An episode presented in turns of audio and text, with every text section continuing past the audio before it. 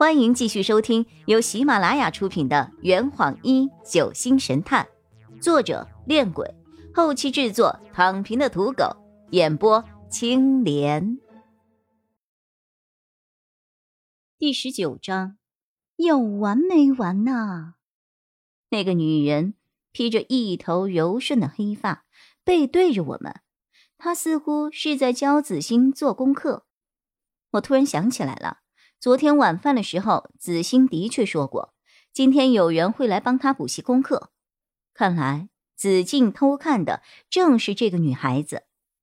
我本想离开，可那个补习老师清脆的声音瞬间引起了我的注意。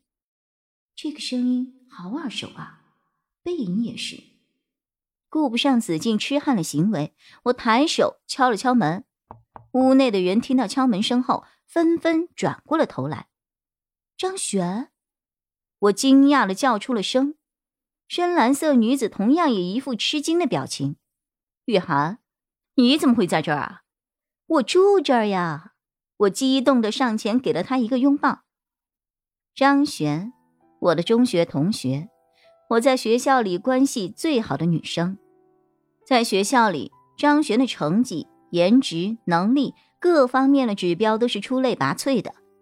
对于这位曾经登上过上古中学校园风云榜榜首的奇女子来说，收到了情书和礼物更是不计其数。在男生的眼中，她是美丽优雅、秀外慧中的上古女神；在女生的眼中，她是惺惺作态、口蜜腹剑的绿茶一姐。但是在我的眼中，她就是一个刀子嘴豆腐心。处事低调、乐于助人的邻家姐姐，她身上总是带着一种超越同龄人的成熟感，让人觉得安心可靠。张璇有一个秘密，在学校里可能只有我一个人知道，她是银河安全顾问有限公司的后备储蓄人才，重点培育对象，具有极强的侦查能力和行动能力，特别能打。保守估计。他一个人可以轻松的放倒这座客栈里的所有人。我曾一度怀疑他潜入我们学校是为了执行某个特殊的任务，就像《逃学威龙》里的周星驰一样。虽然他当时笑着否认了我的猜想，但是直到毕业，他都一直过着不是很普通的高中生活。哎呀，我快要勒死了！放手！他在我怀里挣扎。蹭完他身上的味道后，我心满意足的松开了他。子欣诧异的看着我们：“你们认识呀？”张璇整理了一下身上的着装，同学，我像是发现了新大陆似的看着他。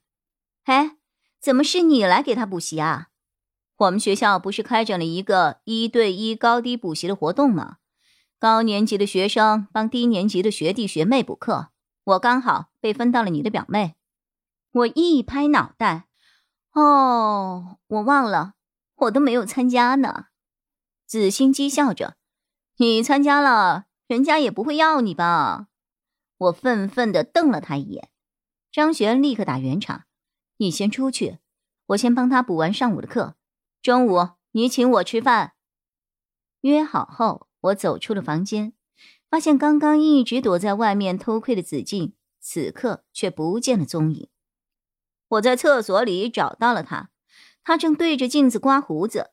我摇了摇头，嘲讽道：“关键的时候尿遁，刮胡子有什么用啊？你干脆去踢个鼓，隆个鼻好了。就你现在这个气质，穿上龙袍都不像太子。”子敬透过镜子给了我一记白眼儿：“哎，你跟那个女的很熟啊？”我慢悠悠地抬起了一只手。深情的吟诵，很熟，熟到一只天鹅张开翅膀飞向了天空，熟到了一只青蛙，呃啊不对，一只蟾蜍，熟到了一只蟾蜍坐在荷叶上，呆呆的变成了望妻石。去死！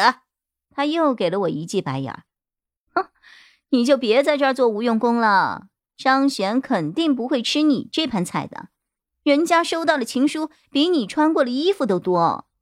你们这些女生都太现实了。当他第三次给我白眼的时候，我用力的在他背上拍了一下。不是我们女生现实，是你们男生太无能，魅力、钱财、智力没有一样达标。你让人家女孩子凭什么看上你啊？那个女的条件那么优秀，还不是靠家里那些臭钱养出来的？紫禁含沙射影，将话题引到了我们自己的生活中。我心中一沉，严厉的说着：“你在他面前可不要乱说话啊！张璇没有家，他今天所有的成就都是靠他自己努力打拼回来的。”子静没有再说话了，似是有心似的走回了自己的房间。张璇是我心中向往的一道光，就是这道光，在平凡的生活中照亮了平凡的我，为我照亮了前进的方向。成为我奔跑追逐的目标。不知是何缘故，这一次又变成了姑父和林雨生吵了起来。林雨生的房间内吼声连天，丁思琴瑟瑟发抖的站在门外。这还有完没完呢？丢不丢人呐？家里所有人都要跟他吵一遍才解气吗？我无奈的走回了房间，锁上了门，静静的坐在床上看书。隔壁的声音渐渐的小了下来，似乎是林雨生一直在说话。看来姑父在这场争执之中出了下风。哎，关我屁事！都去死吧！和和睦睦的一家人，竟然会为了争夺遗产闹得不可开交。哎呀，我还是太年轻，见识短浅，太不了解人性了，老爸。你生前未雨绸缪立下了遗嘱，难道就是想看到家里人变成现在这个样子吗？烦躁的看完了一本阿加莎·克里斯蒂的《死亡约会》，却完全没有看懂里面讲了一些什么。隔壁的声音逐渐消失了，他们好像吵完了架。窗外飘来了红烧鸡块的香味，让我的肚子发出了阵阵的警报。吃饭的时间到了。我从厨房里悄悄地端走了几碟小菜，拿回了自己的房间，然后又到紫心房里把张璇拉过来一起用餐。跟下面那群人的大桌饭相比，在自己房间里用餐，气氛就和谐多了。这坛已经喝完了，呵你猜出凶手是谁了吗？啊？老板，拿酒来。呃呃，更多精彩，请关注青莲嘚不嘚。